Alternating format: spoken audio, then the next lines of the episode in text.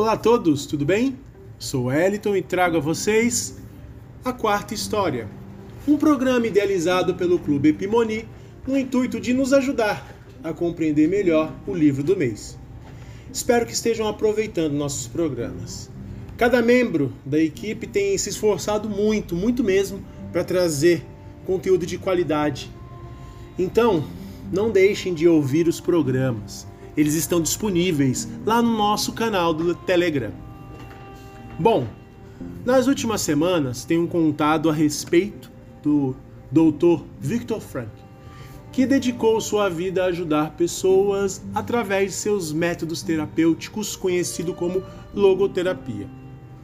Ele estudou medicina, se especializou em neurologia e psiquiatria, viajou à Europa para apresentar suas teorias, trabalhou em hospitais psiquiátricos, abriu seu próprio consultório e tudo caminhava muito bem.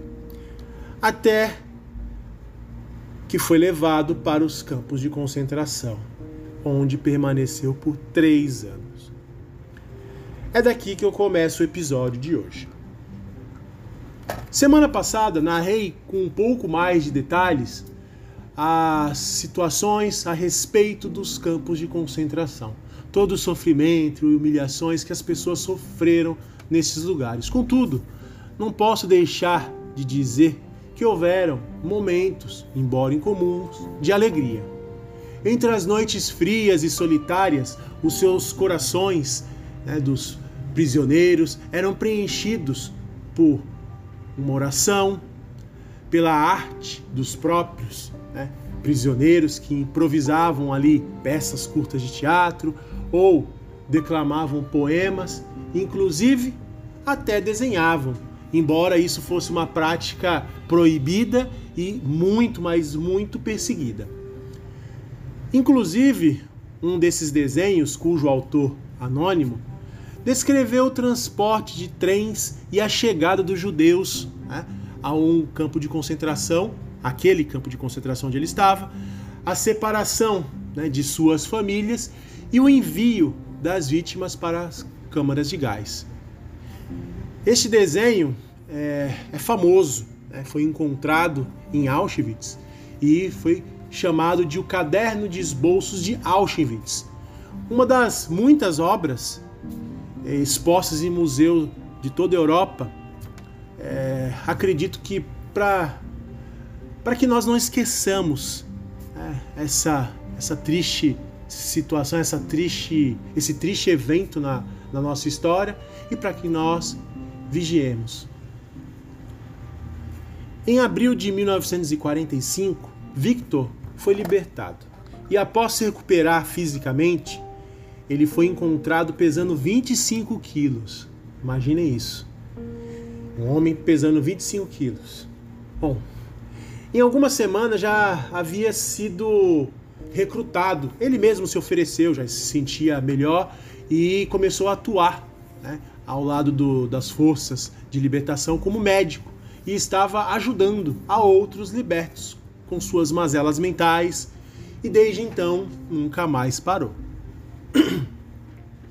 Naquele mesmo ano, ele precisava lidar com toda aquela perda, com tudo aquilo que o corroía, aquela lembrança, aquelas lembranças difíceis. Ele precisava externar suas experiências sofridas e atravessadas no campo né, de concentração, naquele episódio do Holocausto. Então reuniu algumas pessoas, secretárias contratadas para redigir suas palavras por nove dias. Por nove dias ele falou tudo o que tinha em seus pensamentos e em seu coração. Assim, depois de rever e editar o texto, trabalhou no lançamento do livro, que o tornaria famoso em todo o mundo. Livro esse, nossa obra do mês, Em Busca de Sentido, numa tradução livre para nosso idioma. Um adendo. Ele não queria se identificar quando escreveu o livro. Pensou inclusive é, em ceder a autoria ao seu número no campo de concentração, 119104. No entanto, os amigos convenceram que seria importante, importante para as pessoas né, saberem que ele escreveu devido ao seu prestígio na Europa como psiquiatra. Após a publicação do seu livro em 1946 e de seu grande sucesso, ele pôde levar suas teorias já consolidadas para a Europa. E o mundo todo passou a também conhecer os seus ensinos, seus estudos, né? as suas técnicas, em séries de palestras, aulas em universidades e através dos seus livros. Né? Os anos seguintes foram de total recuperação para Victor. Ele refez sua vida amorosa, casando-se novamente em 1947 com Eleonore Catharine Schwittet, enfermeira apaixonada pela profissão, uma católica praticante que se tornou né, uma grande companheira em suas viagens pelo mundo, né, no trabalho de divulgação do, da logoterapia e do, dos seus ensinos.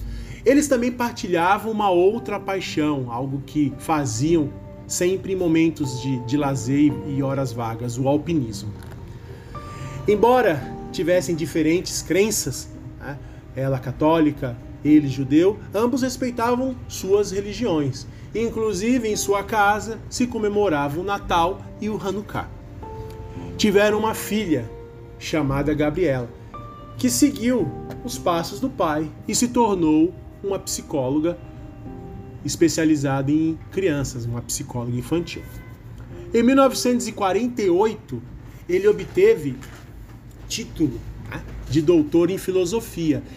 Vejam, é uma disciplina que o fascinava desde os tempos de adolescente. Ele adorava a, a filosofia, era algo que acompanhava junto da psicologia. E logo após essa grande conquista para si, passou a lecionar em várias e várias universidades da Europa e até mesmo nos Estados Unidos. A sua vida acadêmica e a vida profissional andaram de mãos dadas e ambas foram vitoriosas em seus objetivos. Continuou atuando como psiquiatra, atendendo pacientes através da sua logoterapia, mas seu grande objetivo era ajudar o maior número de pessoas que conseguisse, e o fez através de livros e de suas palestras. Inclusive, ele esteve no Brasil em três oportunidades: em 1984, em 86 e 87. A jornada do Dr. Frank foi incrível. Ele se tornou médico psiquiátrico, professor universitário, palestrante, escritor, com 26 livros publicados, sendo que 20 em, em vários idiomas, além de ter sido fundador e presidente da Sociedade Austríaca de Medicina Psicoterapêutica. Recebeu também mais de 25 títulos honorários por suas ideias e trajetórias. Ufa, quanta coisa, hein? A logoterapia tornou-se um método de tratamento estudado e respeitado pela comunidade científica acadêmica em todo o planeta sendo considerada a terceira escola da terapia vienense, depois de Sigmund Freud e Alfred Adler. Vou citar um pequeno trecho retirado de um artigo de psicologia a respeito desse assunto. Sigmund Freud definiu o homem como um ser orientado para o prazer. Adler o definia como um ser dirigido para o poder. Victor Frank tinha a visão do homem como um ser dirigido para o sentido. Um homem que nunca desistiu e a todo instante buscou um sentido para a sua vida e ajudou outros milhares a encontrar os seus. Este foi mais um programa dedicado a um dos grandes escritores da história alguém que se misturou com as nossas próprias linhas e nos presenteou com um clássico.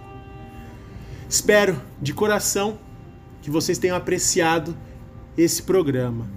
Fico por aqui e espero vocês no próximo mês com mais um A Quarta História.